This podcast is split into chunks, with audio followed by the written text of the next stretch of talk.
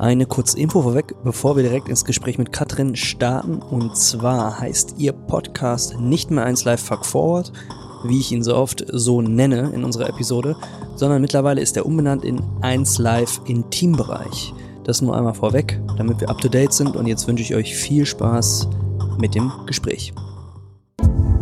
Also ich habe von Anfang an dann, das war das erste Mal, wo ich gedacht habe, warum denn eine monogame Beziehung? Weil ähm, eigentlich liebe ich meinen, meinen Ex-Partner, also den Jan, also das ist der Mann, mit dem ich acht Jahre zusammen war. Den Jan liebe ich ja noch, aber wir haben keine Sexualität mehr und hätte man die Beziehung nicht vielleicht sogar retten können, wenn man es geöffnet hätte. Was soll der Scheiß eigentlich hier? Ja, also ich dachte dann irgendwie so, Alter, wie kann es denn sein? Du bist 28 Jahre alt, du weißt so wenig irgendwie über andere Beziehungsmodelle, über Sexualität, eigentlich sogar über deinen eigenen Körper. Wie kann es denn sein, dass du in dieser westlichen, aufgeklärten Gesellschaft groß wirst und so wenig Plan hast? Und du wirst ja nicht der einzige Mensch sein, der vorher so blind durch die Gegend getapst ist. Du hast eingeschaltet bei Bewusst Leben, dein wöchentlicher Kompass für innere Balance.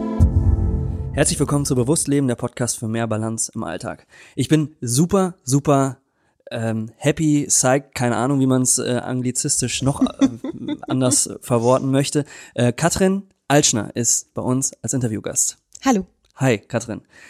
Kurz zur, ähm, zum Hintergrund, woher kennen wir uns und äh, wer bist du? Da sprechen wir jetzt gleich mhm. kurz drüber. Ähm, ich hatte mir übrigens, das kann ich einordnen, vielleicht sagen, überlegt, dass ich ein Intro zu dir einspreche nachträglich. Mhm. Das haben wir jetzt im Vorgespräch jetzt anders überlegt, weil es einfach viel cooler ist, wenn du ein, zwei Takte dazu ja. sagst zu dem, was du so erlebt hast, weil es einfach viel spannender, lustiger und authentischer ist. Ähm, wir kennen uns von 1 Live.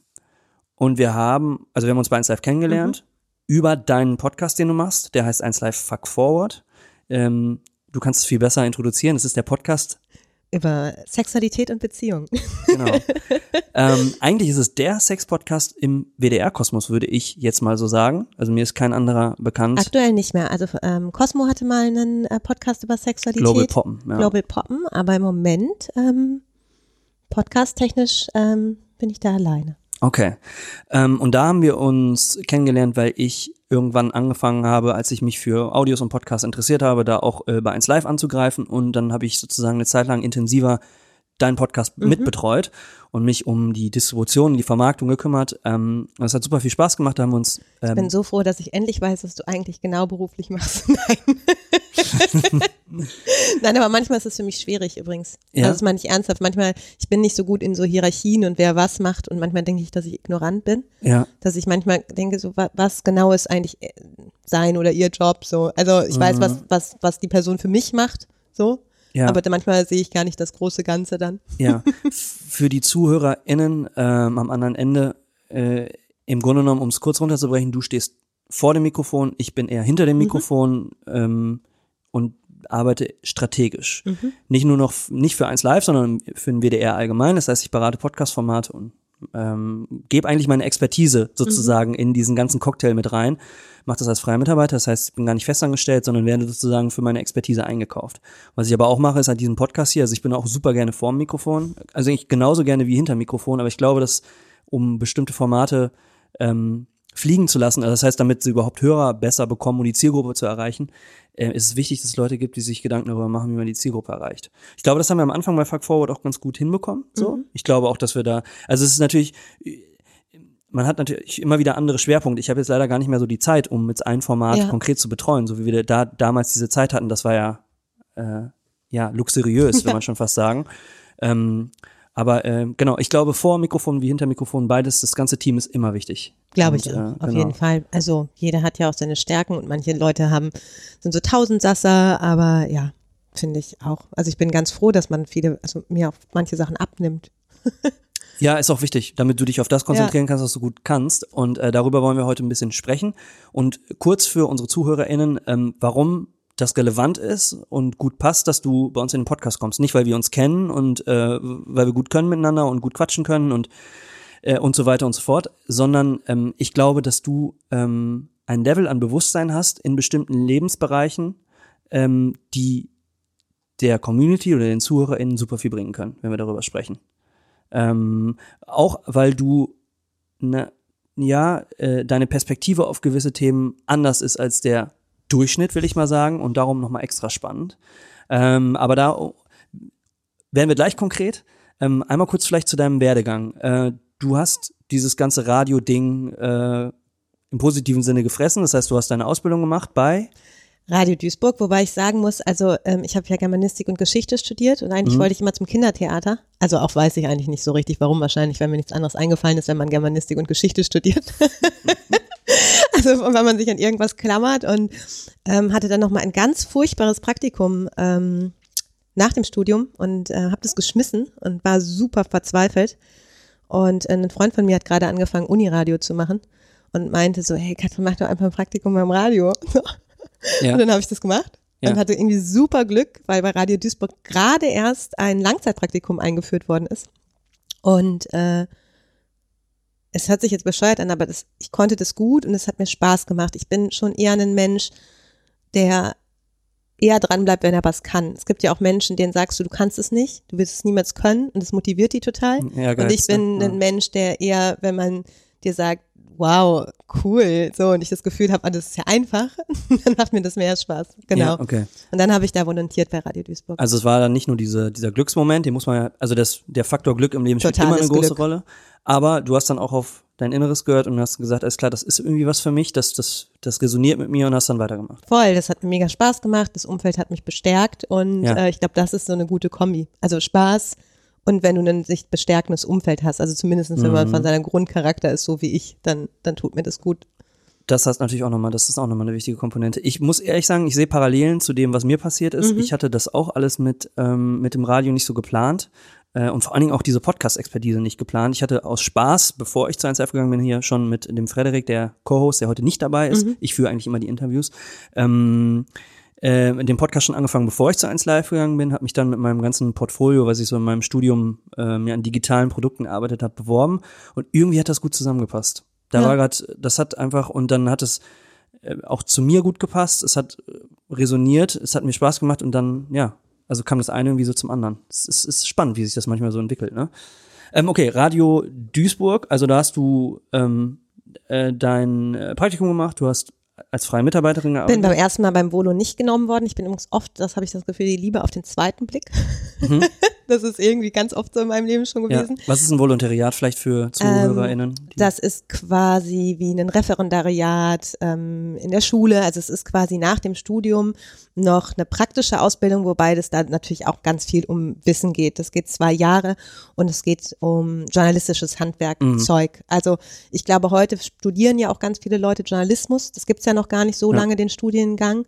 Ähm, die natürlich auch schon ganz viel dann mitbringen durch Studium, aber oft, also früher war es ja fast die Regel, dass du fachfremd gekommen bist. Also du hast etwas studiert, keine Ahnung, Germanistik oder Wirtschaftswissenschaften und hast dich dann dem Journalismus zugewandt und hast dann erst im Volontariat auch das Handwerkszeug bekommen dazu. Mhm, okay.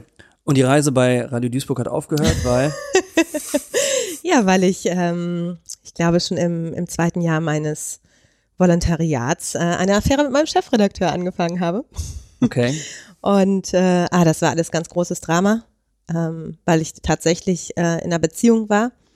Äh, für mich irgendwie, glaube ich, auch total wichtig. Also ich war zu dem Zeitpunkt in einer achtjährigen Beziehung und bin vorher immer sehr moralisch durch mein Leben gelaufen. Also was ist gut, was ist schlecht, also in so Kategorien. Heute würde mhm. ich, versuche ich nicht mehr so viel in gut und schlecht zu denken. Passiert mir natürlich trotzdem.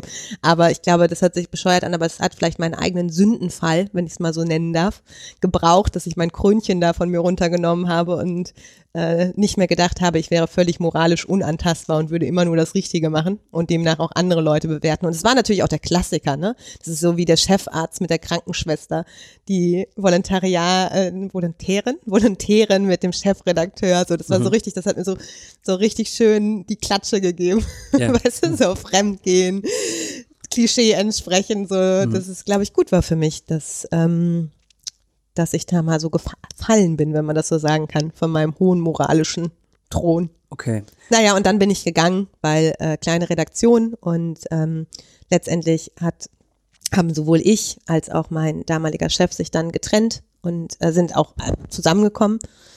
Ähm, ich glaube, es wäre besser gewesen, wenn wir es bei der Be also Affäre belassen hätten, aber das ist ein anderes Thema. Das war ja nie vorher. Äh, genau, und dann war aber auch klar, ich gehe da weg. Also du kannst nicht mit dem Chefredakteur vögeln in einer kleinen Redaktion, das macht Dinge mit anderen Leuten und ja, dann war ich erstmal arbeitslos. Okay. Okay, ja, krass. aber äh, ne, auch da haben wir im Vorgespräch darüber geredet, du kannst auch in einer großen Redaktion mit jemandem Voll. vögeln und dann wissen es auch alle und gucken dich blöd an. Da, und, da- das also, stimmt, also klar, aber ich glaube halt, wie gesagt, gerade dieses Hierarchiegefälle, das macht nochmal Mhm. irgendwas und dass es der Chefredakteur ist und äh, natürlich in so einer kleinen Redaktion ist das der einzige Chefredakteur, weißt du? Also da gibt's dann nicht noch der, der was zu sagen hat und der, der was zu sagen hat. Nein, da gibt's nur den, der was zu sagen hat. Und du schläfst halt mit dem und bist dadurch in einer krassen Sonderposition. Vielleicht bist du es noch nicht mal, aber alle anderen denken, dass du es bist. Ja. Und ich glaube, das ist super problematisch für eine Dynamik in so einer kleinen Ja. Redaktion. Aber das war super schräg, auch das wieder. Wir sind dann zusammengezogen. Ähm, mein, mein Freund, mein ehemaliger Chefredakteur, hatte einen Sohn, zwölf Jahre, der hat bei dem nach der Trennung gelebt und ich war 28, hat, hab in einem riesen Haus gesessen, hatte plötzlich ein Stiefkind, wenn man das so nennen will, bin arbeitslos so und hänge jeden Tag zu Hause desperate ab und koche, wenn das Kind mittags nach Hause kommt Mhm. und der Typ ruft mich an und sagt, ich bin noch in der Besprechung, ich komme heute später nach Hause. Äh, 28. Okay. Also wir hatten einen gehörigen Altersunterschied Mhm. und das war auf jeden Fall eine scheiß Zeit.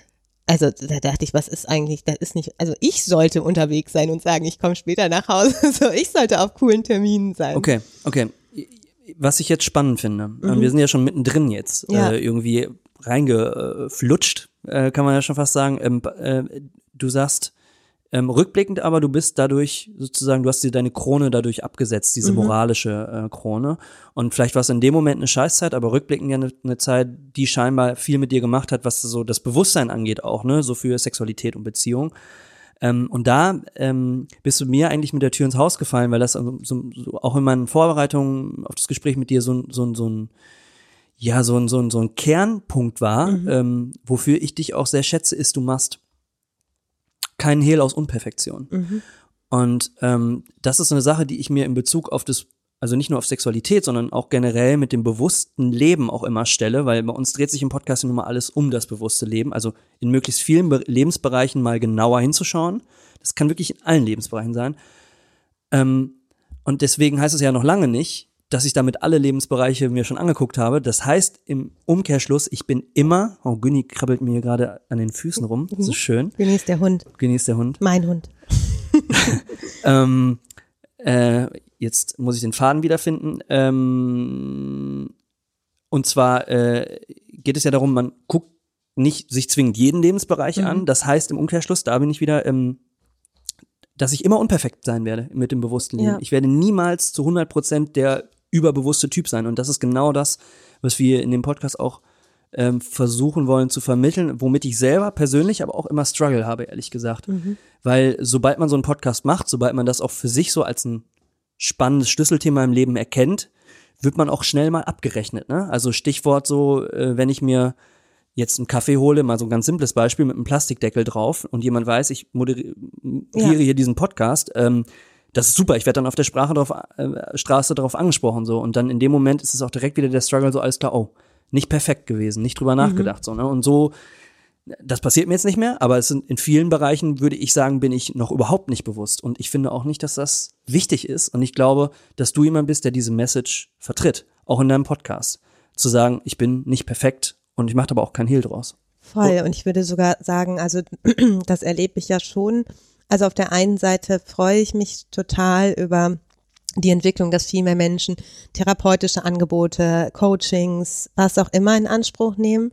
Aber ich merke damit manchmal auch so einen, so einen, so einen Ruck oder so eine Bewegung, die dann, also die da so zu führt, dass man denkt, man muss sich immer weiter optimieren. Also sei es im Bewusstsein, sei es, dass man jetzt durchtherapiert ist. Ich finde diesen Begriff durchtherapiert eh total komisch und schwer. Also, ähm, weil wir uns ja auch immer entwickeln und neue Herausforderungen haben. Wie soll das jemals soweit sein?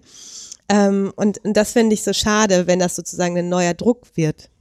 Also dieses Perfektsein oder das jetzt endlich alles über sich verstanden zu haben oder endlich alles Ja. richtig machen zu können. Ja. Nee, also nur weil ich verstanden habe, warum ich so bin, macht das das vielleicht leichter, aber das heißt nicht, dass ich nicht die gleichen Fehler wieder mache. Ja, ja.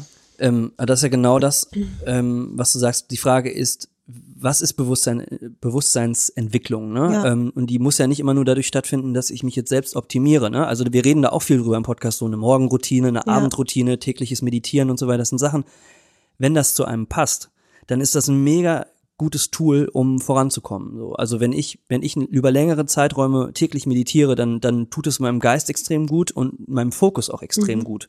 So, das ist aber meine persönliche individuelle Erfahrung und jemand anderem kannst du damit vielleicht einfach quälen, indem du einen Monat lang den hinsetzt und Ja, ja. der holt sich vielleicht auch meditative, äh, meditativen Input ganz woanders her. Ne? Mhm. Ähm, und und ähm, man kann auch, und das will ich eigentlich sagen, auch durch dein Beispiel, was du gerade gesagt hast, ne, Vögelzeit mit deinem Chef und die ganze Redaktion weiß es und danach kündigst du den Job und bist arbeitslos, ja eigentlich erstmal total scheiße alles. Ähm, aber über den Long Run ist es ja dann auch Bewusstseinsentwicklung. Und dadurch, dass du ins Klo gegriffen hast, vielleicht mit einer Entscheidung. Äh, total. Also ich würde noch nicht mal sagen, dass ich mit der Entscheidung, also ich würde, ich bereue das nicht, ne? Ich bereue nicht, was da so so so passiert ist oder dass ich das so gemacht habe. Mir tut es leid manchmal, dass ich ja auch Menschen damit wehgetan habe. Also meinem Ex-Freund, ich hätte gerne, glaube ich, selber zu dem Zeitpunkt schon vorher gewusst, dass die Beziehung so keine Chance mehr hat und hätte das kommunizieren können oder mich trennen können, anstatt den Weg zu wählen. Klar tut mir das leid, aber ich habe das auch in dem Moment nicht anders gekonnt. Also das weiß ich auch. Also ich kann das vielleicht jetzt eher, weil ich das weiß so. Ähm, und deswegen ist das total in Ordnung, wie das so gelaufen ist. Und ich glaube, auch diesen Podcast würde ich niemals machen, wenn nicht das alles so passiert ist. Also zu dieser Geschichte gehört auch, dass es, jetzt ist es so gerafft, es ist so einfach, du bist fremdgegangen, dann habe ich mich getrennt. Äh, ja, nee, scheiße, so war das überhaupt nicht. Also eigentlich hat es mein gesamtes Selbstbild erstmal angetastet und ich kam gar nicht klar. Also ich war auch tatsächlich in diesem ganzen Struggle, trennt man sich jetzt nach acht Jahren Beziehung, ähm, war ich tatsächlich drei Wochen in einer ähm, Tagesklinik, also einer psychologischen Tagesklinik, Ja. was mir total gut getan hat, was aber auch vorher nicht, also ich glaube, ich musste so am Arsch sein, dass ich da überhaupt erst hingehe, weil ich war nämlich zum Beispiel vorher auch ein Mensch, der vorher krasse Widerstände gegen sowas hatte. Also ich hatte so Angst davor, dass man in der Therapie ähm, sich selbst verändert, dass ich gar nicht hin wollte. Also natürlich ändert man sich in der Therapie, aber nur so glaube ich, dass es sich immer gut anfühlt und sonst verändert sich nämlich auch nichts. Das weiß ich heute. Aber vorher habe ich das nicht gewusst und habe nur gedacht, nein, ich will niemals sowas und nein, dieser ganze Therapie, eh so scheiß, so weg.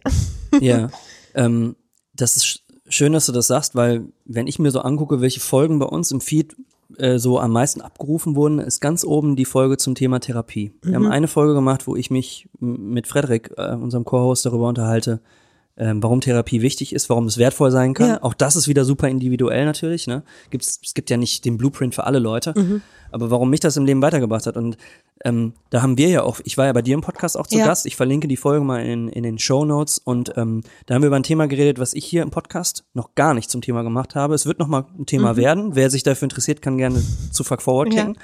Und zwar Pornosucht. Ähm, und ähm, warum äh, die Sucht nach Pornografie bei mir ein Thema war in meinem Leben, auch noch immer ist. Also der Struggle is real, auch noch immer da und wird wahrscheinlich nie weg sein, wie bei jemandem, der alkoholsüchtig ist.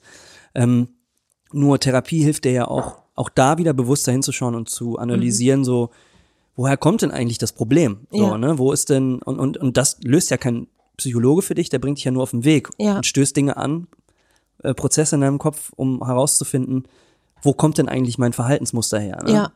Ähm, jetzt interessiert mich aber eine Frage, wie bist du denn zu Fuck Forward gekommen eigentlich? Also wie, ich meine, klar, äh, dieser Bruch in deinem Leben hatte was mit Sex zu tun, mit deinem Chef, klar, aber dann ist ja dann trotzdem der Schritt ja noch ein großer, zu eins live zu kommen und dann so einen Podcast zu starten. Wie ist das in, wie hat sich dieser Gedanke vielleicht auch gesät und du musst dich ja dann auch mit so einem Thema beworben haben. Also wie, Ja. wie kam, wie war der Prozess?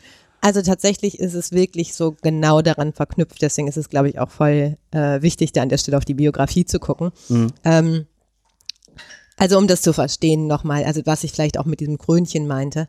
Ich habe da also, bin mit 20 mit meinem damaligen Freund zusammengekommen. Ähm, wir waren acht Jahre zusammen. Äh, und irgendwann hat, hat man ja so Ideen. Also ich hatte auf jeden Fall sehr klare, geradlinige Wege. Und die hießen, wir bleiben zusammen, wir ziehen vielleicht irgendwann hier in dieses Haus von deinen Eltern, wir bekommen Kinder, die Sache ist geritzt. Und ich habe mir selber sehr enge Leitplanken gesetzt, in denen sich es übrigens auch sehr komfortabel angefühlt hat. Ne? Das denke ich heute ganz oft. Also es ist jetzt auch acht Jahre her, also mittlerweile. Du, kurze Frage zwischendrin, hast du dir die Leitplanken gesetzt? Ich habe mir die Leitplanken, nicht glaube ich, gesetzt. Sozial und deine Eltern äh, vielleicht Nee. irgendwie sozial sozialisationstechnisch irgendwie begründet? Nee, also ich glaube, klar, wir nehmen halt Gesellschaft auf und Vorstellungen und sicherlich glaube ich, habe ich, wenn ich mir das jetzt heute so recht überlege, so in meinem Freundeskreis schon sind das auch Leute alle mit sehr konservativen Ideen. Ne? Also meine Freundin, bis auf ein paar Ausnahmen und Freunde, sind jetzt alle verheiratet und haben ihr zweites Kind fertig. so, so, fertig, ja. die sind mit der Familienplanung fertig. Ja. So, die haben ja so einen sehr straighten mhm. Weg genommen irgendwie. Ja. Und sicherlich hängt das mit Umfeld zusammen. Meine Eltern sind super irgendwie auf ihre Art und Weise schon eher Hippies und anders als die Gesellschaft, aber die sind auch zusammen gewesen, seit sie 18 waren. So. Ähm, das heißt nicht, dass meine Eltern mir suggeriert haben, dass das der richtige Weg ist. Aber klar ist das ein Vorbild und das denke ich auch noch manchmal heute. Mhm. Es ist ja auch schön, eine Vorstellung mit jemandem, seit man 18 ist, zusammen zu sein. Ja. Irgendwie. Ja.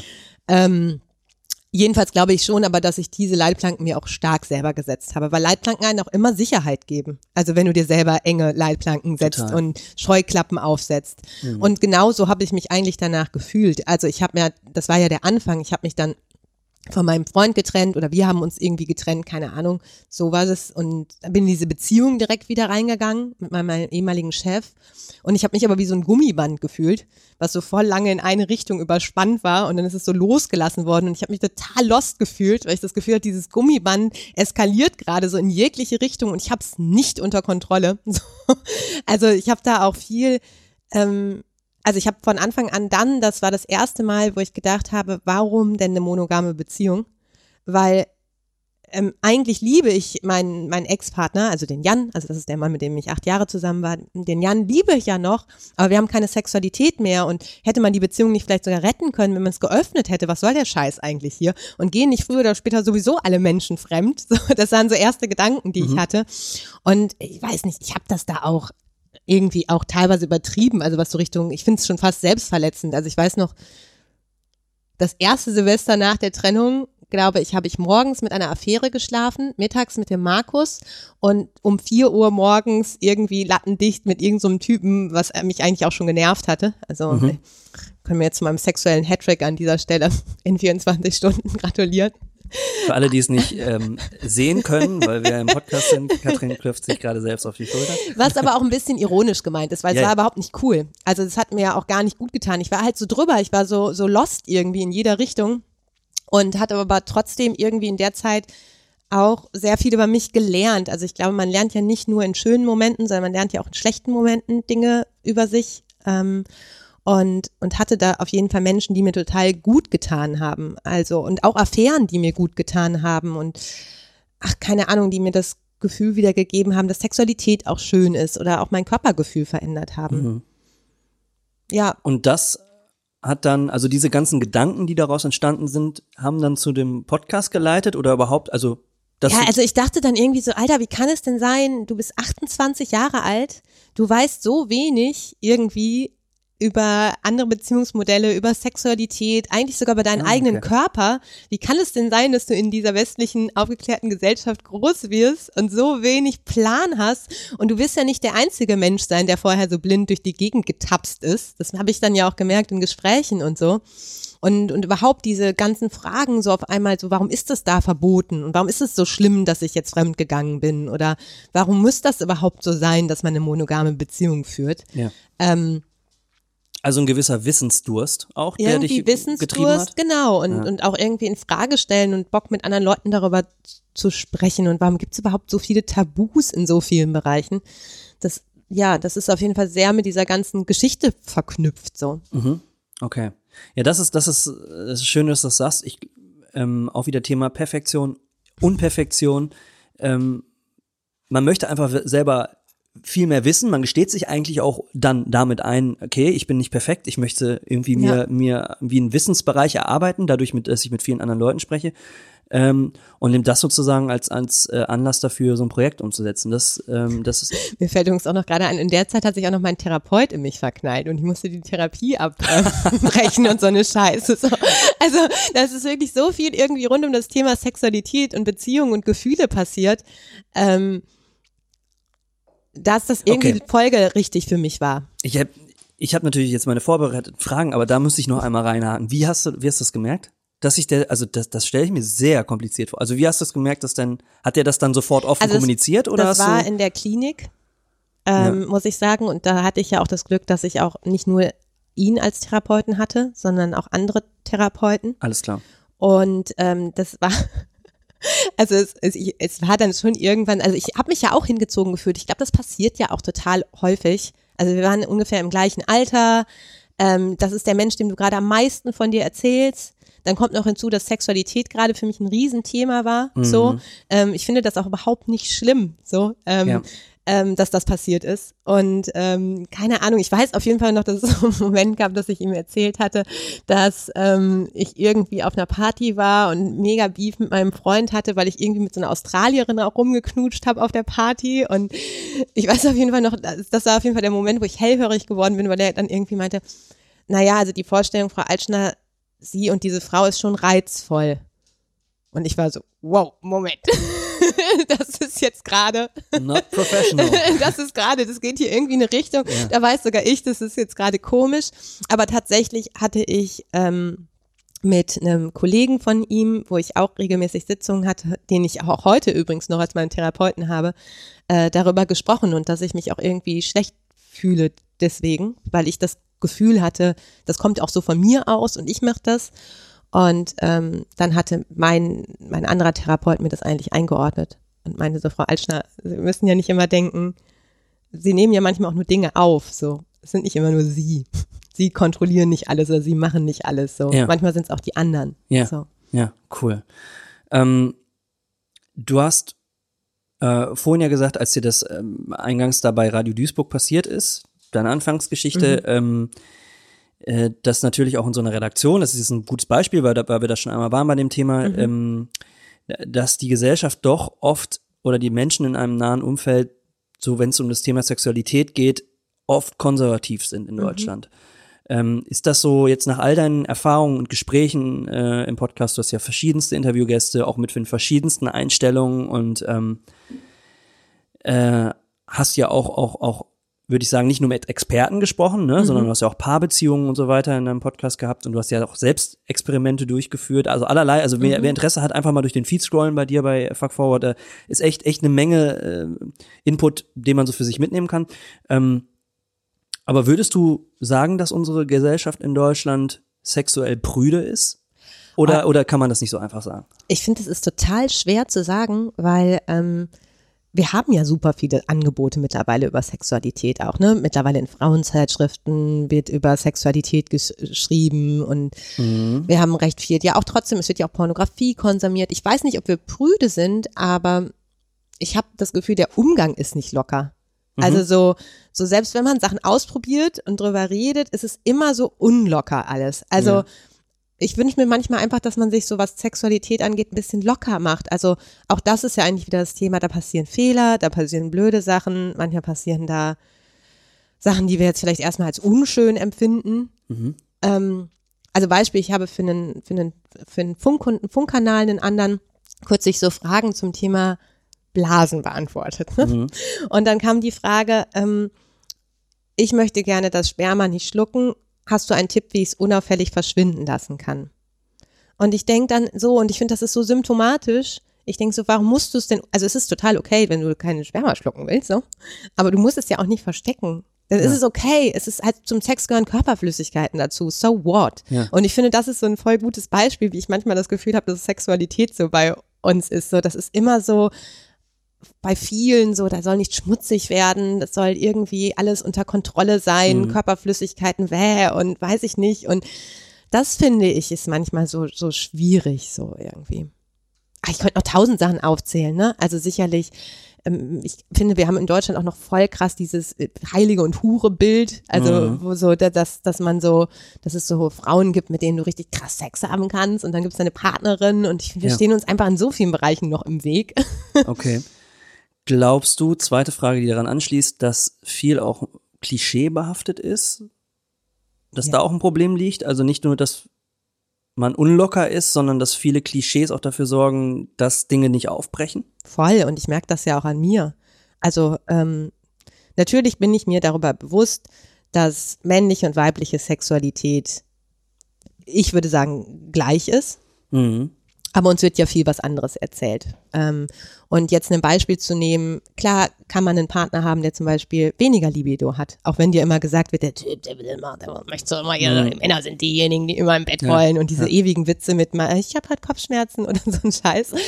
Ähm, aber, und der kommt immer, aber natürlich merke ich dann auch zum Beispiel, dass mich das verunsichert, wenn mein Partner nicht kommt. Oder wenn mein Partner weniger Lust hat als ich.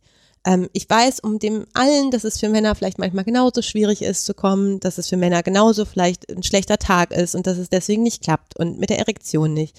Aber irgendwie hat sich das so tief in mein Gehirn gefressen, dieses Klischee, Mhm. dass es mich dann doch antastet und dass ich so blöde Sachen mache, wie denke, oh, es liegt an mir, Ja. ach, wenn er nicht kommt, dann war der Sex wahrscheinlich auch nicht gut. Völliger Schwachsinn. Ich Ja. weiß das alles, aber ganz tief in meinem Inneren gibt es so einen kleinen Kern, der sich trotzdem davon antasten lässt. Und ich glaube, das sind diese Klischees. Ich meine, ich weiß es ja jetzt schon Mhm. und kann in Teilen nichts dagegen machen, dass es sich so anfühlt.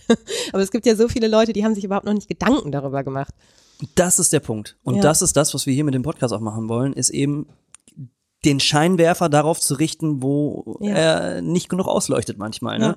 Und das finde ich, finde ich toll, dass du das auch bei dem Podcast auch so, du, du hast ja dann auch diese, diese sehr forsche Art, dann auch Dinge anzusprechen, im positiven Sinne. Mhm.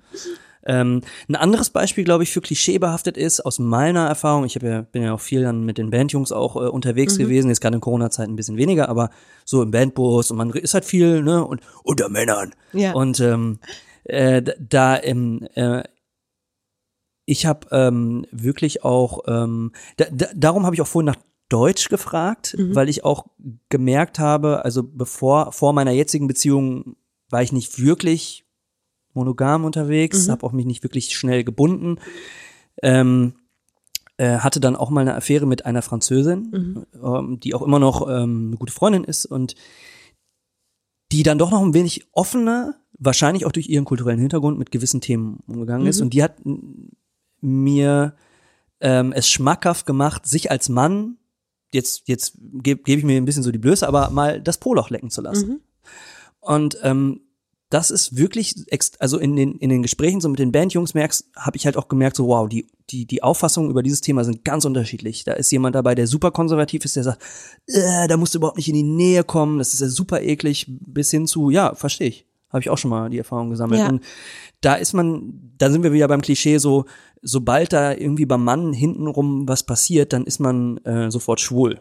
Wobei ich auch sagen würde, ich glaube, Analsex ist ein, also ist ja eigentlich ein schönes Thema, aber ich glaube für viele Menschen schwierig. Und das macht mich auch manchmal traurig, wie schlecht oft die Körpergefühle sind. Also beim Mann ist es ja vielleicht eher dieses, oh, am Polauch, nee, nee, das ist No-Go-Area, weil ja, irgendeine homophobe Scheiße in meinem Kopf abläuft so. Ja.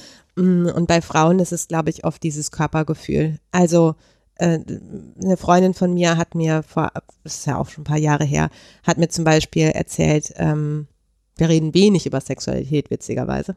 Und das ist schwer mit mir. Mhm. Aber dass sie sich für die Geburt ähm, regelmäßig Dammmassagen geben sollte selbst. Also sprich, Ja. zwischen Vulva und Anus ähm, das Stück zu massieren mit Ölen. Und sie hat gesagt, ich kann es nicht, ich finde es so eklig. Ich Wow. kann mich da nicht anfassen, das ist so, uah. Und ich glaube, das gibt es bei Frauen auch ganz oft, dass sie so denken, dass so, ah, dann rieche ich da ja vielleicht so ein Po. Also ja, ein Po riecht halt oft ein bisschen nach Po. Also selbst wenn man sich gewaschen hat, so, wenn man Mhm. da so nah mit der Nase und der Zunge dran ist. So, ist ja Fact, klar, so, ja. Fact, so. Aber es ist ja nicht schlimm und ich glaube, da, da Mhm. sind so Issues bei Frauen ganz groß. Also dieses Körpergefühl und dieses, Mhm. hey, guck doch nur einfach mal, wie viel Hygienesprays es fürs Frauen, für Vulven gibt und Geruchssprays und so. Ja. Auch da kann ich an der Stelle nochmal auf unsere Episode bei dir verweisen, so das Thema Pornografie, also wer das übermäßig konsumiert und da einen unbewussten Umgang mit pflegt, will ich jetzt mal sagen, was ich jahrelang gemacht habe, ähm, der guckt auf einen Screen, der keinerlei Form von äh, Gerüche hat. Ja. Und ähm, du, da, auch da trickst man sich ja dann aus, so und darum ist es auch auch wichtig, auch zu realisieren, so, ey, ich sollte vielleicht auch mal gucken, so ist das denn was, was mich auch im echten Leben antörnt? Bin ich ein großer Verfechter von, auch mal Dinge auszuprobieren. Ähm, und äh, ähm, äh, einfach auch zu realisieren, ja, Gerüche gehören dazu. Ne? Ja. So. Naja, und auch überhaupt, ich bin ja kein, ich bin überhaupt ja nicht gegen Pornografie, ich konsumiere ja auch Pornografie. Mhm.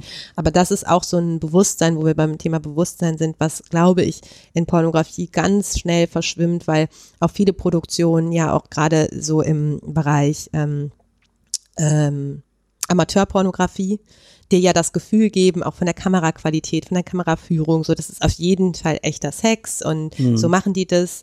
Und das stimmt ja auch nur in Teilen. Klar gibt's diese Amateure, Amateure, aber es gibt halt auch einfach einen Markt, der Amateure heißt. Und der sieht halt so aus, aber es sind trotzdem professionelle Produktionen. So. Ja. Und ähm, dass das aber eigentlich, dass es Inszenierung ist. Ich glaube, dem müssen wir uns immer wieder gewahr werden. Also wenn ich mit 18 wahrscheinlich oder 16 ein Porno geguckt hätte über Analsex, hätte ich wahrscheinlich gedacht, so sehen halt Po-Löcher aus. Einfach, wenn man, ich sehe mein eigenes Po-Loch halt sehr selten. so, Ja, ja, außer ja. ich setze mich mal vorm Spiegel und guck's mir Ja. an, so, was ja für viele vielleicht schon schwer ist. Aber ich meine, ich muss immer fast lachen bei, bei den vielen Pornos, dass sozusagen, ich sag das jetzt einfach so, dass da die Arschlöcher schon schwanzgroß offen stehen, voll oft. Oh Ja, woher kommt es denn? Kahl also weil rasiert, das halt, ne? ja, weil das alles vorbereitet ist. Und das ist auch okay Mhm. für eine gelungene Inszenierung. Vielleicht will auch keiner sehen, wie viel Aufwand das ist, den Analsex zu haben.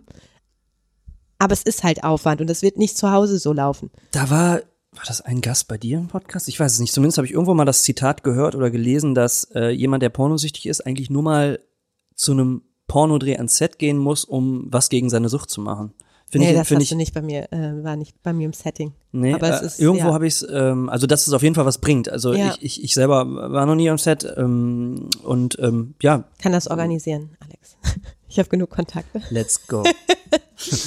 Nein, bleiben wir, bleiben wir bei, ähm, beim, beim Thema Bewusstsein. Ähm, also du stehst für das bewusste Ausleben von Sexualität. Ja? Und ähm, es gibt, glaube ich, viele Leute, und da sind wir jetzt auch in den, Ges- im Gespräch so ein bisschen hingekommen, die Sexualität unbewusst ausleben. Also nicht, vielleicht schon nicht drüber sprechen, äh, vielleicht aber auch gar nicht drüber nachdenken. Und da viele Probleme auch mit einhergehen. Ähm, kann unbewusstes Ausleben der Sexualität in deinen Augen auch eine Flucht dann sein?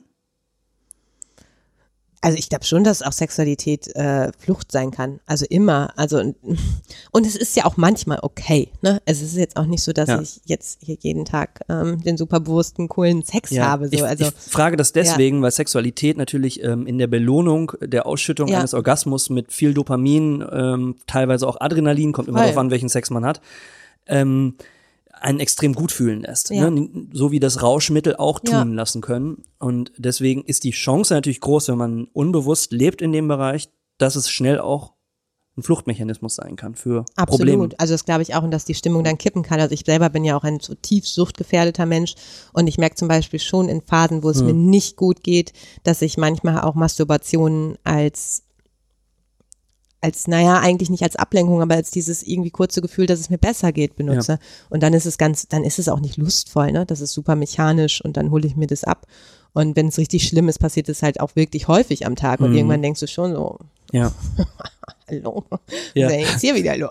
so, ne? ja, ja. Äh, Was du beschreibst, ähm, kenne ich auch und das aber dann in Bezug auf mein, mein, meine Pornografiesucht, Ja. die ja irgendwo auch wirklich eingefräst ist in die Ja. Ähm, also es ist wie, man kann sich das vorstellen wie ähm, ja, ein Waldweg, durch den man ganz oft gelaufen ist und dann ist man dann irgendwann nicht mehr durchgelaufen, dann wächst der zu, trotzdem bleibt der Pfad immer da. Mhm. Ne? So ist das mit den Synapsen. Ähm, äh, dass wenn ich zum Beispiel wenig geschlafen habe, irgendwie vielleicht ein Streitgespräch geführt habe, irgendwie was, was in meinem Leben lief nicht so rund, ähm, in Kombination dann auch mit Müdigkeit, dann sitze ich dann manchmal, ne, äh, irgendwie willst dann irgendwas arbeiten oder äh, musizieren oder so und dann kommt dieser, diese kleine Stimme so im Hinterkopf, ach, komm, entspann dich doch mal. Ja. So, klapp doch mal einen Laptop auf, geh doch mal in den Inkognito-Modus deines Browsers und gib doch mal ein paar Suchbegriffe ein. Und ähm, wenn man das dann macht, ist auch dieses schlechte Gefühl sofort vergessen. Ja. Ähm, das Entscheidende ist, auch das habe ich in der Therapie gelernt, dann diesen Moment sehr achtsam wahrzunehmen und auch sich dann die Frage zu stellen, abzuwägen. Also es ist gar nicht schlimm, wenn man dann schwach wird und sich vor allen Dingen nicht dafür zu verurteilen, aber ähm, zu sagen, alles klar, will ich den Weg jetzt gerade beschreiten oder nicht? Hast du das, ist das bei dir auch so in deiner Suchtproblematik? Also ähm, ich habe ja noch äh, meine Bulimie. Ich sage ja immer, dass ich ein trockener Bulimiker bin. Wie kannst du das? Ähm, magst du da? Magst Ja, du da kann ich gerne drüber reden. Also witzigerweise, also ähm, ich kann dir nicht mehr richtig sagen, wann und warum oder wie das angefangen hat. Also ich glaube, es gibt ein paar Schlüsselmomente. Äh, Schlüsselmoment ist irgendwie eins, dass ich, also ich war, ich bin ja jetzt auch super schlank, aber ich war immer super, super schlank in der Schule und das war, ich sage mal so, als andere Brüste bekommen haben, nicht von Vorteil erstmal. Mhm, So, weil du warst auf jeden Fall, wenn du so super schlank bist, nicht die mit den Brüsten zuerst. Und das fand ich erst auch alles gar nicht so cool. Und ich habe aber dann gemerkt, so als ich so 18, 17, 18 war, habe ich auf einmal sehr viel Komplimente von anderen Frauen bekommen. Das war so die Zeit vielleicht auch, wo die ersten Frauen die Pille genommen haben, wo das erste Mal Frauen zugenommen haben in meiner Schule. Das ist auf einmal so, so, also meine ersten Komplimente, würde ich sagen, von anderen war aufgrund meiner Schlankheit. Ähm, und das habe ich dann schon irgendwie irgendwann mal so gedacht, das ist mein höchstes Gut.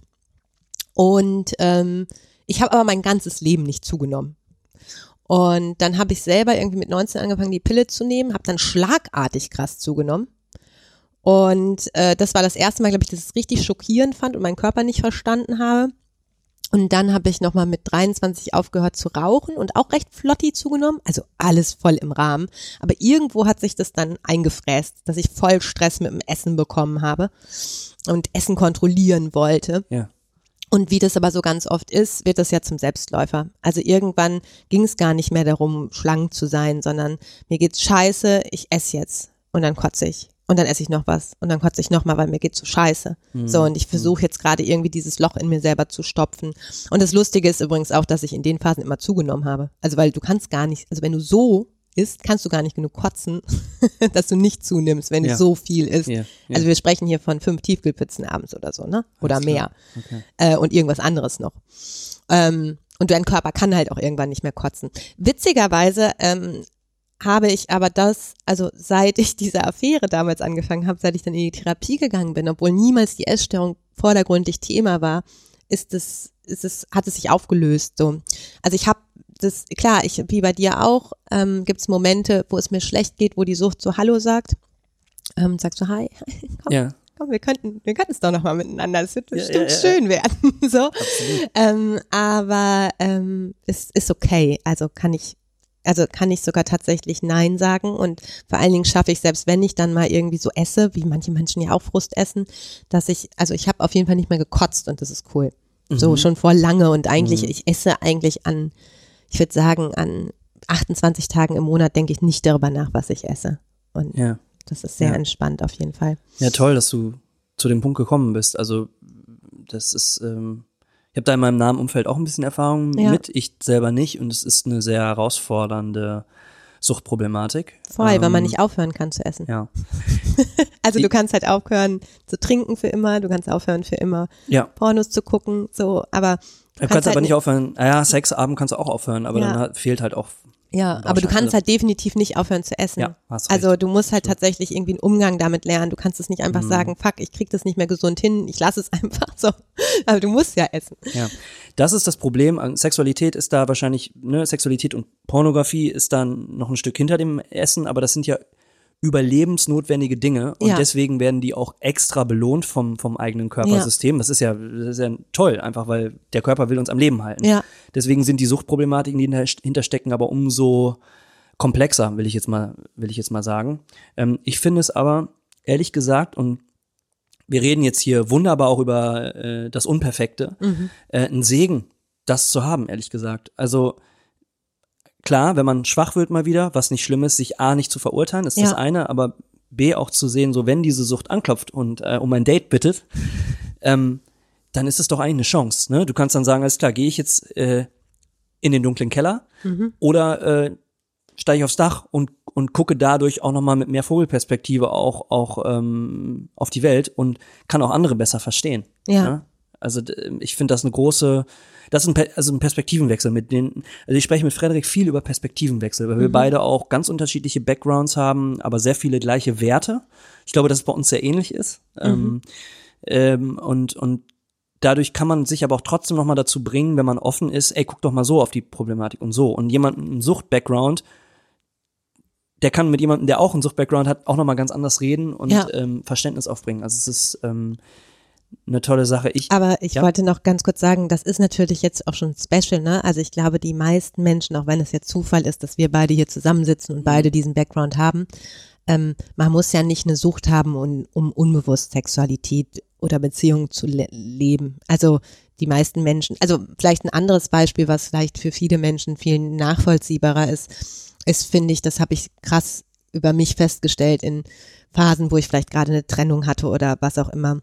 One-Night-Stands zum Beispiel, ähm, dass ich oft in One-Night-Stands reingegangen bin, ohne bewusst zu sein, was ich eigentlich will und dass es deswegen auch oft Kacke geworden ist.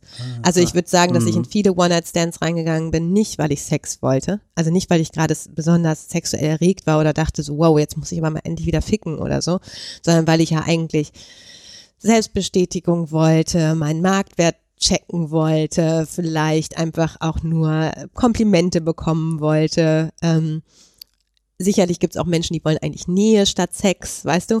Ja. Und ähm, dann wird es oft scheiße, also meiner Erfahrung nach. Wenn du eigentlich was anderes wolltest und dafür mit Sex bezahlst, wird es oft irgendwie nicht schön. Also dann gehst du da mit einem komischen Gefühl raus, weil du denkst so, fuck, jetzt hatte ich, also warum hatte ich jetzt Sex? So, oder währenddessen vielleicht noch so, wie, so bin ich hier? So, das fühlt sich gerade gar nicht nach dem an, was ich wollte. Ähm, und ich glaube, das ist zum Beispiel so eine, so eine Sache, wo man über bewusst nachdenken kann. So, will ich wirklich, will ich jetzt wirklich Sex oder will ich eigentlich nur ein Date oder muss ich dafür, also muss ich den Preis dafür zahlen? So, oder kann ich nicht auch sagen, nee, halt stopp, ich gehe jetzt, weil ich merke, das will ich gar nicht. Also ich finde es schwer zu gehen und so ehrlich zu sein und abzubrechen. Das Ja. ist super schwer, Mhm. weil man, also ich zumindest denke auch oft andere mit und denke dann, oh Gott, jetzt Mhm. bringe ich den in einer unangenehmen Situation und das ist ja super Ja. zurückweisend. Ich will ja niemanden zurückweisen, so. Ja. Aber eigentlich wäre das für mich zum Beispiel ganz viel bei, bei so einem Sex ein guter Umgang, eigentlich zu sagen, okay, das fühlt sich komisch an. Warum fühlt sich das komisch an? Weil ich das ja gar nicht wollte, sondern ich wollte vielleicht Komplimente. So. Und äh, jetzt bin ich hier. Und wenn ich jetzt ehrlich zu mir bin, dann muss ich jetzt gehen. Oder jetzt sagen, ich möchte mich lieber wieder mit dir aufs Sofa setzen. Ja. Das ist so ein bisschen diese, wir haben so eine, so eine total stümperhafte eigene Formel so kreiert bei uns hier im Podcast, das ist die Rari-Formel. Also recherchieren, ausprobieren, reflektieren und wenn es passt, implementieren oder eben nicht. Und das ist ja genau das, was du sagst, ne? Aber eben, äh, wenn ein Gefühl, also ich sage deswegen stümperhaft gar nicht äh, jetzt so negativ gemeint, weil es einfach jetzt, es gibt keine psychologische Unterbauung für diese Formel, die haben wir einfach selber zusammen gedichtet, aber sie funktioniert. Ja. Ähm, ähm, äh, und das heißt einfach einen besseren Zugang zu seinen Gefühlen zu finden. Ich habe da vielleicht noch eine spannende Ergänzung, auch vielleicht gibt es ja den einen oder anderen Zuhörer oder die eine oder andere Zuhörerin, die mal gleichgeschlechtliche Erfahrungen gemacht hat.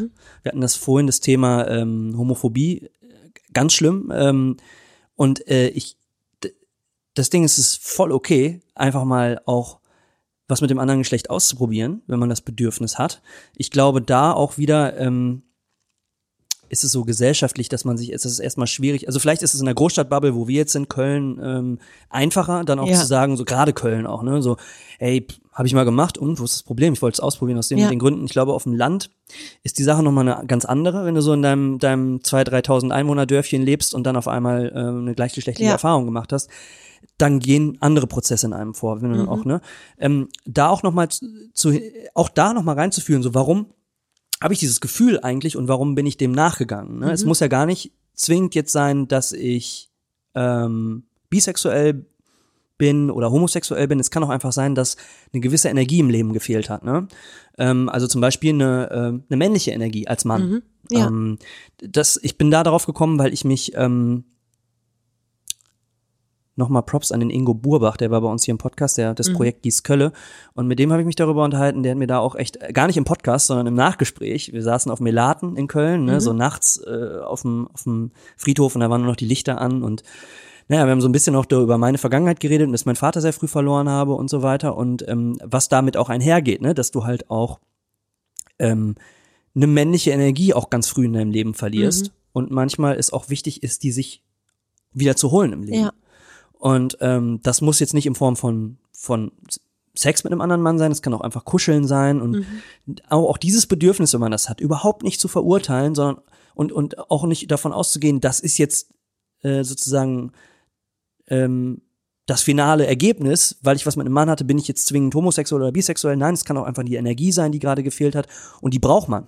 So, Ja. es gibt Mann und Frau und ähm, äh, da, also das ist einfach da auch mal genauer hinzufühlen und nicht einfach vor dieser Angst, die ähm, durch die Gesellschaft oder durch den gesellschaftlichen Druck entsteht, äh, dicht zu machen Ja. und dem und das Gefühl wegzudrücken. Ähm, das ist, also, das ist, das ist eine Sache, die mir so leid tun an Männlichkeit, an patriarchalen Vorstellungen oder nennen wir es toxische Männlichkeit, wie abhängig eigentlich Männer, wenn es um körperliche Nähe geht, von Frauen sind. Mhm. Also ich als Frau, ich kann mit meinem Partner kuscheln und mich mit dem in den Arm nehmen. Ähm, ich kann mit meinen Freundinnen kuscheln, ich kann mit Kumpels kuscheln so. Also ich kann mir das an so vielen Stellen holen, was ich Ja. brauche. Und ähm, Männer sind so oft auf Paarbeziehungen angewiesen oder vielleicht auf eine Freundin, die das mal mit dir macht. Ja. So. Und das ist so bescheuert eigentlich. Ja. Weil es einfach auch, es ist, also ich kuschel gerne mit Freundinnen, mit Frauen ist anders zu kuscheln als mit Männern, finde ich oft. Und mit Männern ist es aber auch toll zu kuscheln. Und das sind so Erfahrungen, die diese Gesellschaft oder Vorstellung von Männlichkeit Männern, finde ich, total verwehrt. Ganz viel. Du musst ja noch nicht mal mit der Person schlafen oder dich knutschen. Ja. Einfach nur einem Mann nah sein, sich richtig in den Arm zu nehmen, vielleicht mal zusammen auf dem Sofa zu liegen. Das finde ich so absurd und traurig. Ja, aber also ich, ich äh, sehe es nicht so häufig, auch nicht in meinem Umfeld, was schade ist, dass Männer auch mal kuscheln miteinander. So, Du siehst es ja auch und- nicht in Filmen. Ja, Also an Filmen siehst du ja vielleicht schon mal die Girlies, die zusammen auf dem Sofa abhängen und Prosecco trinken und dabei ein bisschen kuscheln und labern und so. ja, ja. solche, also stell dir mal solche Szenen in Hollywood vor. Also wenn man jetzt mal bewusst im Kopf nach solchen Szenen im Film sucht, glaube ich, bis auf vielleicht ein paar kleine Independent-Produktionen wirst du diese Bilder nicht sehen. Mhm. Ich glaube, dass es kommen wird. Ich hoffe, dass es kommen mehr, wird. Mehr und mehr kommen wird. Aber wie gesagt, ich, ich bin da auch erst vor kurzem drauf gestoßen, mir auch mal so die Frage zu stellen, ähm, oh, jetzt ist Günni hier an meinem Penis, Allerweter. Ja, genau. das riecht ja Das, auch das ist nochmal eine ganz andere Richtung. Ja, Nein, ähm, oh Gott. äh, okay, ähm, Ist dir schon mal aufgefallen, dass wenn man sagt, wenn du weißt, was ich meine, also du kannst alles sagen und wenn du das dranhängst, ist es wirkt, wirkt es creepy. Also ähm, ich mag Hunde, ist eine normale Aussage. Ja. Ich mag Hunde, wenn du weißt, was ich meine. Ich mag. oh, wow, wow, Okay, aber Entschuldigung. Das kannst du an allem dranhängen, dann Ja. unangenehm, ja, wenn du weißt, was ich meine. ja. Wenn, mit, ist- einem, wenn du weißt, was ich meine, Ah. kannst du alles eklig machen. Ja, ja. Entschuldigung. Ist gut, ja. Ich glaube, das ist übrigens apropos bezahlen, ähm, vielleicht in diese Richtung Diskussion auch Sexarbeit. Wir benutzen ja voll oft Sex als Ware. Also und ich meine nicht damit, ich schlafe mit jemandem, um den besseren Job zu bekommen, sondern Mhm. auch in Beziehungen benutzen wir manchmal Sex als Ware, wenn wir wieder beim bewussten Umgang sind. Manchmal ähm, haben wir Sex, damit es keinen Streit gibt. Manchmal haben wir Sex, weil wir uns eigentlich Nähe wünschen und die nicht anders herstellen können. Äh, manchmal haben wir Sex, weil wir merken, die Beziehung ist vielleicht schon am Arsch so, aber wenigstens haben wir noch Sex. So. ja. Also ganz oft ist Sex ähm, eine Ware, für die man was anderes bekommt oder ja. Tausch, ne? Ein Tausch, ja. ja, ja. Und damit meine ich jetzt nicht so, hier, mein Typ ist, kauft mir eine Uhr, also Schwachsinn. Also ich meine das auf der emotionalen Ebene. Mhm. Eine, eine Frage noch, Sex und Trieb versus Sex und Liebe. Äh, Wie siehst du das? Beides hat beides seine Daseinsberechtigung. Ähm, wahrscheinlich ja, würde ich jetzt mal vermuten. Wie ordnest du das ein? Äh, Jetzt ohne noch weiter Mhm. zu fragen, einfach so mal ganz. Ja, ich denke, ich muss gerade einen Moment drüber nachdenken. Ähm, ich tue mich gerade so ein bisschen schwer, weil das vielleicht auch so ein bisschen mein, Mhm. Ich glaube, es, äh, also an der Stelle muss ich einfach sagen, dass es vielleicht sogar ein bisschen meinem Erkenntnishorizont überschreitet. Ähm, weil ich nämlich tatsächlich bis auf diese paar One-Night-Stands, wo ich immer für mich festgestellt habe, dass ich da gar keinen Bock drauf habe. Also ich kann einfach, ich bin jemand, ich kann ganz schlecht Sex haben, ohne in Beziehung mit jemandem zu treten. Und dafür brauche ich auch schon ein bisschen intensivere Beziehung. Also klar kann man auch ein wunderbares Gespräch mit jemandem die ganze Nacht führen und dann Sex haben, so. Habe ich aber noch nicht erlebt, weil ich glaube, ich immer auf der Suche nach was anderem war. Also ich habe mich gar nicht auf die Person so eingelassen. Auch gerne mit Alkohol One-Night-Stands. So, ja, okay, wir gehen zu dem Date, zack, zack, zack, jetzt ab geht's. Ja, ja. So. ja. Ähm, und deswegen würde ich sagen, also Liebe ist ein großes Wort, ähm, aber ähm, ich glaube, ich bin jemand, ich kann nur schöne oder erfüllende Sexualität haben, wenn ich Beziehungen zu jemandem aufbaue. Also dafür muss ich vielleicht nicht jemanden lieben, ähm, aber zumindestens liebevoll sehen, betrachten, liebevolle Nähe aufgebaut haben. Aber es gibt auch Menschen, die anders sind, nur da, aus der Erfahrung kann ich einfach nicht sprechen. Okay. Was Ja. so Richtung mehr Trieb gehen würde, wo es vielleicht auch super erfüllend sein kann, aber kenne ich nicht. Ist auch ein schwieriges Thema. ist ein total schwieriges Thema. Es, ähm, weiß auch gar nicht, ob beides so gut zusammen funktioniert. Ich glaube, es ist immer sehr auch abhängig dann von Lebensphasen und da, wo man herkommt und was man so, was man so erlebt hat. Also ähm, für mich ist Sex und Liebe echt auch noch eine, echt noch immer auch eine schwierige Kiste. Also sich wirklich zu öffnen und Liebe zuzulassen. Wobei das eigentlich so, so, so stark ist, ne? Eigentlich, Liebe ist ja, ähm, was, was sehr wertvoll ist, ne? Also jetzt auch losgelöst von, von Sexualität. Wenn du Liebe für etwas entwickelst, für eine Tätigkeit, die du ausführst, ähm, dann kommst du, wir hatten das in der letzten Episode, dann kommst du, nun- also wir haben in der letzten Episode ging es so ein bisschen darum, wie man den zweiten Lockdown auch wieder für sich nutzen kann, ähm, äh, in sich reinzuführen, zu gucken, was macht mir so viel Spaß, ähm, Frederik hat das Thema Brotbacken, ne? Der hat das so für sich entdeckt, äh, so Sauerteigbrot, ne? Also wirklich dieser Gärungsprozess, wirklich komplex und muss sich halt richtig reinnörden und der, äh, also äh, ist auch so ein Typ so, der ist, Frederik, der, der, der beißt sich dann auch fest und, und will das dann auch gut machen und ähm, da ist er in so einen Flow-Moment gekommen, ne? Und hat da irgendwie so eine Liebe auch für diese Tätigkeit entwickelt und so ist es halt eigentlich auch bei Sexualität, ne? Nur ist es manchmal nicht so einfach, diese, ähm, diese, diese Liebe freizuschalten, so auf Knopfdruck. Das geht nicht. Also ich kann das nicht. Und das ist, äh, hat viel mit meinen Erfahrungen natürlich auch zu tun. Ja. Ne? Also für mich ist schon auch manchmal, ein, also ich kann schon sagen, dass ich auch Sex als Weg zur Liebe auch sehe. Also es ist halt alles so fluid und von welcher Liebe sprechen wir dann, wenn du gerade beim, beim, beim Backen warst. Also ich habe schon, äh, ich habe äh, eine Zeit lang eine Affäre mit einem Mann gehabt. Ich glaube, also er hat Frauen so sehr geliebt und Frauenkörper und Sex mit Frauen. Und das war total schön, weil der zwar nicht mich geliebt hat und ich habe auch den nicht geliebt, aber ich habe immer diese Liebe zu der Sache, die wir machen, gespürt. Weißt du, wie ich das meine? Aha, Also okay, ja. das war jemand, der so, also es war so schön, jemanden, klar, also ich meine, ich will nicht abstreiten, dass du Frauen toll findest oder irgendjemand anders Frauen toll findet, aber er fand Frauen so, das ist so richtig, das ist so sein Ding. Frauen waren so toll in, für den oder weibliche Körper und Vulven. Ich habe noch nie jemanden davor oder danach gehabt, der so hart das so toll fand, so. Ja, ja, ja, ja. Und ähm, da, das war schön zu spüren. Also ich habe dessen Liebe zu der Sache so gespürt. Das ist schön. Oder in Beziehungen finde ich, ich bin schon jemand, für manche ist es ja total schwer. Aber wenn ich mich gestritten habe, Sexualität suche, ähm, ich habe das Gefühl, Sexualität öffnet bei mir auch wieder oft Türen zum Herzen. Und ich, also vielleicht ein bisschen creepy, aber ich bin durchaus der Typ, wir haben uns gestritten, dann haben wir Sex und der fängt hard rough und mit Spannung und abstoßen sich an. also aha. nicht, dass man sich wegschubst, aber ich meine so innerlich Ja, die Energien, die aufeinander prallen. Und wenn ich dann zum Orgasmus gekommen bin und der Sex vorbei ist, dann bin ich plötzlich ganz weich. Also ich heul auch oft nach dem Sex. Mhm. Ich bin echt, das ist, glaube ich, erstmal muss man sich dran gewöhnen. So, Okay. aber warum weint sie denn jetzt? Das ist so schrecklich. Nein, nein, mir geht's gut, es war schön. Aber mein Herz ist gerade so offen. Schön, schön. Aber sicherlich auch erstmal, also Ja, bei einem One-Night-Stand kann ich mir vorstellen, sehr ja gut, da ist es ne? noch nicht passiert. Aber so bei Affären dann schon manchmal irgendwann. Okay, okay, ja. Ich würde jetzt hier gern einen Strich machen Mhm. und dich nochmal äh, so zum Abschluss ein, zwei allgemeinere Fragen stellen. Und zwar, Mhm. wie schaffst du für dich in deinem Leben Balance? Wenn du zum Beispiel viel Arbeit vor dir hast, ich meine, du, du moderierst, du machst den Podcast, du moderierst bei UFM, ähm, du ähm, bist ziemlich busy, würde ich jetzt mal so formulieren. Wie schaffst du in deinem Leben Balance, wenn du mal entspannen möchtest, wenn du runterkommen möchtest? Was sind so deine, weiß ich nicht, sag mal Top 3 oder so? Oder auch ein Tipp reicht eigentlich.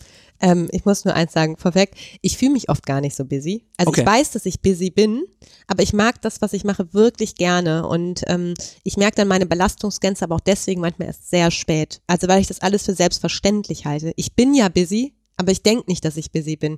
Ich, für mich ist es normal, hier nochmal eben an der roten Ampel, weiß nicht, ob man das macht, aber die E-Mail zu schreiben und, und on the run noch ein Telefonat zu führen und das nochmal irgendwie, also ich glaube, viele Leute würden das als voll busy beschreiben, aber Ja. ich empfinde es nicht so, weil es so nebenbei läuft alles so. Ja. Und dann merke ich schlecht meine Belastungsgrenze. Aber um deine Frage zu beantworten, ähm, ich bin ja ein Mensch, der kommt schlecht zur Ruhe. Also ich kann mich schlecht aufs Sofa legen und sagen, jetzt entspanne ich und lese ein Buch. Mhm. Und ähm, Ich habe seit diesem Jahr wieder einen Hund, muss ich sagen. Also davor hatte ich einen anderthalb Jahre keinen Hund, weil mein alter Hund gestorben ist. Ja.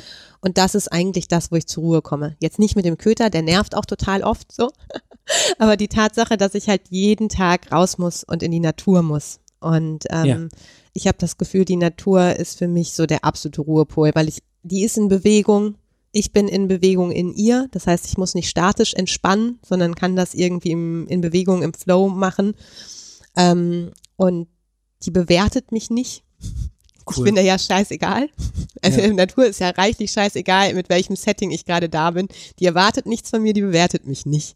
Und ähm, das ist, glaube ich, das, was mich voll glücklich macht. Und jetzt, also wie gesagt, letzten Herbst hatte ich keinen Hund. Ähm, Es war total schön, mal keine Verpflichtung zu haben, nicht für ein anderes Lebewesen verantwortlich zu sein.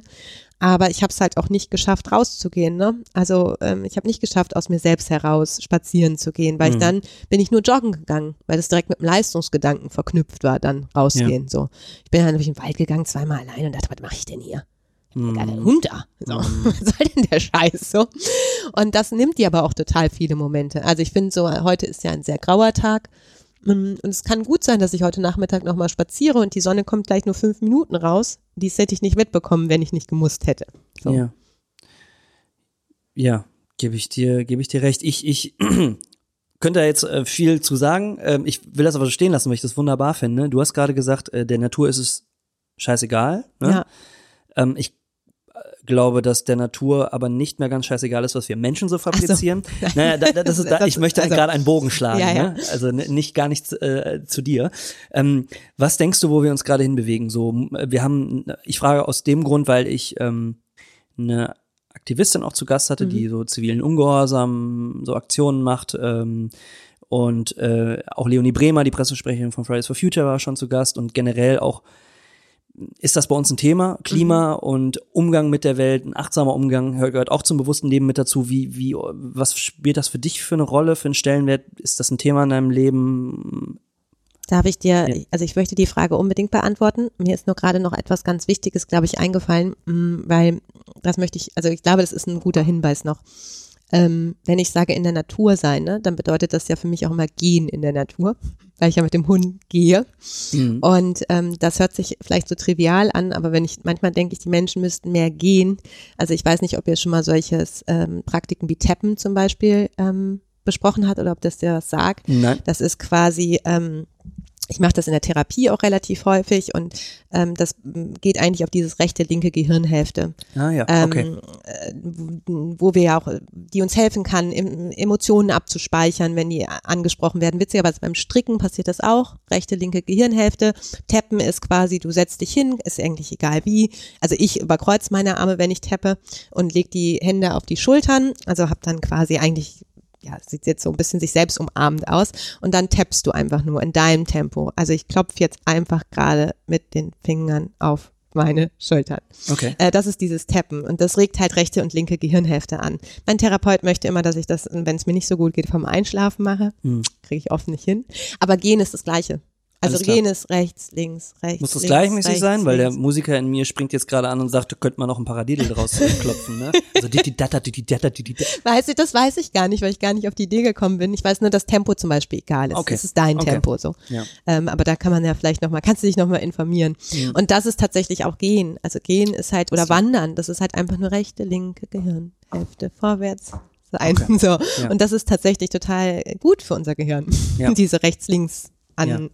vielleicht stricken auch so viele Leute deswegen. Zusätzlich, Unterbewusst. zusätzlich zu der, ähm, zu der Zeit, die man ähm, im, sich in der Nähe von Bäumen und Pflanzen Mhm. aufhält, Ja, voll. das hat nochmal eine ganz andere Auswirkung Genau. auf den Körper. Ja. Ich glaube halt, dass dieses Gen noch ein wichtiger Aspekt ist, der da Mhm. mit drin steckt. So, jetzt ähm, um deine ursprüngliche Frage ähm, nach dieser Welt, äh, Natur ähm, zu beantworten. Ähm, ich fühle mich ganz oft hilflos darin, irgendwie. Also, weil mir das, also klar, es liegt mir am Herzen ähm, und ich möchte gerne irgendwie meinen Beitrag leisten, komme aber auch oft immer wieder an Momente, mh, wo ich denke, wie viel Eigenverantwortung von dir bringt eigentlich was, wenn so vieles nicht von, von oben gewollt ist. Also generell bin ich kein Mensch, der besonders viel für äh, für übermäßig Reglements und so bin, aber ich habe das Gefühl, dass an der Stelle das fast gar nicht anders möglich ist. Also dass es politisch vieles gewollt sein möchte, muss. Also Beispiel, ich hatte letztens so einen frustigen Abend irgendwie, da ging es nochmal, also Thema, also ich esse Fleisch, aber äh, versucht das möglichst zu reduzieren und habe mich nochmal auseinandergesetzt, womit könnte ich denn, also was Ersatzprodukte zum Beispiel. Und irgendwie bin ich bei Linsen gelandet und ähm, dann habe ich ähm, irgendwie weiter recherchiert und festgestellt, ah ja, früher gab es ja mal in Europa europäisches Saatgut für Linsen, äh, gibt es gar nicht mehr und deswegen werden Linsen in Europa, glaube ich, oder zumindest in Deutschland, Achtung, bitte nochmal nachprüfen, gefährliches Halbwissen, äh, gar nicht angebaut. Also das heißt, wenn ich mir zum Beispiel Linsen holen möchte als meine Proteinquelle, so muss ich die schon wieder mit dem Schiff hier hinschicken lassen. Und dann dachte ich irgendwie, ich habe so immer weitergelesen, dann dachte ich irgendwann so, ach, fickt euch doch. Mhm. Es ist doch total, ich krieg das ja gar nicht hin. Das ist mir zu groß, die Aufgabe ist mir zu groß. Und so fühle ich mich ganz oft. Ja, da sprichst du äh, einen wichtigen Punkt an. Ähm, und manchmal muss man auch gucken, ist der Fußabdruck, den so eine Reise erzeugt, ähm, also jetzt bei Äpfeln ist zum Beispiel ja. das Thema, ne? Ist der ähm, nicht vielleicht sogar besser, als äh, einen Apfel irgendwie ein halbes Jahr lang im Kühlhaus ähm, mhm. liegen zu lassen, damit er noch, damit er noch am Start ist und der größere Energiefresser dann ja. am Ende ist, ne? Ja. Das ist sehr, sehr komplex. Ich bin da bei dir, da ist, ist, dass diese Meinung vertritt auf Fridays for Future, dass der politische Hebel der größte ist und dass auch unser System irgendwo, also die Marktwirtschaft, oder der Kapitalismus, in dem, in dem wir leben, dass der angepasst werden müsste ja. und nicht auf Wachstum ohne Grenzen ausgelegt ist. Ne? Ähm, das da, da ist äh, die Krux. Ne? Ähm, aber äh, auch das würde jetzt, glaube ich, den Rahmen sprengen, wenn wir hier weiter drüber, drüber reden. Aber ich glaube, dass du, du den, den, den, den Kern gut triffst, so dass, dass dieses Hilflose auch, glaube ich, bei vielen da ist und dass es auch okay ist. Und man kann auch da wieder dieses Unperfekte, das ja. ist irgendwie so dieser, dieser Leitsatz oder dieses Leitwort, irgendwie das Schlüsselwort in dieser Episode, dass das auch total okay ist. Also man kann da was dazu bei. Also, ne, ich, ich habe zum Beispiel kein Auto. Ich bin aber auch jetzt nicht wie du hier ein bisschen außerhalb von Köln auf dem Land, sondern ich brauche kein Auto. Das, äh, also. Sehr wundes Thema in meinem Leben. Also, ich liebe ja Autofahren. Ich komme, also ich konnte erst Motorrad fahren und dann Fahrrad fahren. Also mein Vater ist Renn, hat Rennsport gemacht sein Alles ganzes klar. Leben lang. Okay. Ich liebe mein Auto, ich komme vom Land. Ich habe, seit ich die erste Möglichkeit habe, mich zu motorisieren, mich motorisiert offiziell und vorher inoffiziell. Alles klar. Ich liebe wirklich Autofahren und es fällt mir sehr schwer, das nicht zu haben. Für mich bedeutet das halt Freiheit, ne? Also ich hab, mhm. ich krieg Panik, wenn ich mein Auto nicht vor der Tür habe, weil ah, ich das Gefühl habe, auch um drei Uhr nachts kann ich los und keiner ah. sagt mir wann, wie und an welchem scheiß Bahngleis ich stehen will. Ich finde es aber scheiße. Also weißt du, ich finde es eigentlich scheiße und ich finde es auch scheiße, dass ich viel zu oft Auto fahre und selten Bahn. Aber spätestens dann, und da sind wir wieder beim Thema gewollt sein, ähm, von mir aus, und wie gesagt, als, als jemand, der unendlich Autofahren liebt, ich, mir macht das richtig Bock, ne? Und ich fahre mhm. richtig gerne schnell, was ja doppelt asozial ist. Ja, so, ja. Ne? Macht, macht mir, macht den Scheißsprit und Diesel für diejenigen, die, die anders umfahren können, von mir aus so teuer. Du kriegst mich da an der Stelle nur was Geld. Ich hasse Bahnfahren. Und ich hasse noch mehr Bahnfahren, wenn ich überlege, wie teuer das ist, obwohl ich die Bahncard 50 habe. Ja, so, ja, dann ja. hasse ich es noch mehr. so, okay. ich werde es nicht, ich krieg's nicht hin ich krieg's aus meiner eigenen intrinsischen Motivation nicht hin. Mhm. Da würde ich mir wünschen, dass jemand was macht. Und da spielt ja Sozialisation auch noch eine maßgebliche Voll. Rolle jetzt bei dir in dem Fall. Aber was ich eigentlich, wo ich drauf hinaus wollte, ist, jeder hat ja seinen Fußabdruck und jeder kann auch dafür sorgen, dass er in den Bereichen, wo es ihm möglich mhm. ist, Dinge anpasst. Und am Ende lebt ja jeder auch sein Leben. Das ist ja auch das Schöne, dass wir eine sehr große Freiheit hier in Deutschland äh, genießen, ähm, auch wenn sie mal jetzt gerade zeitweise ein wenig eingeschränkt ist aufgrund von der Pandemie. Da nochmal ein ganz anderes Thema, ob man sich dagegen dann so in der Form auf äh, ähm, äh, widersetzen mhm. sollte. Das ist das richtige Wort. Ähm, aber ich glaube, jeder hinterlässt seinen Fußabdruck und ähm, kann darauf achten, dass er in dem Bereich, wo es ihm möglich ist, eben ein bisschen mehr darauf achtet und in dem Bereich, wo er denkt, hey, ich, ja. das geht, das kann ich nicht verändern, das will ich auch nicht verändern, dass es dann auch möglich ist, dass man das so beibehält. Und klar, und viel muss über den großen Hebel reglementiert werden. Ähm, da war das nur, nur sehr, sehr spannend, einfach deine Meinung zu hören, weil die ist ja sehr deckungsgleich mit den Zielen von Fridays for Future. Ja.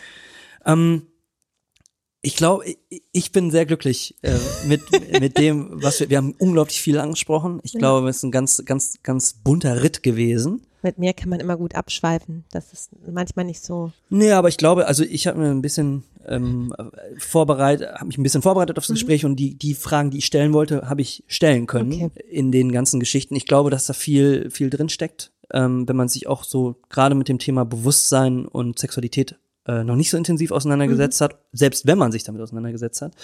Ähm, es gibt ja immer so in diesen in diesen, wir kommen ja jetzt beide aus dem WDR-Kosmos, dann gibt's ja immer diese Videoschalten, dann gibt's so ein Check-in. Ich wollte ihn vorhin gerne machen, habe ich total versemmelt.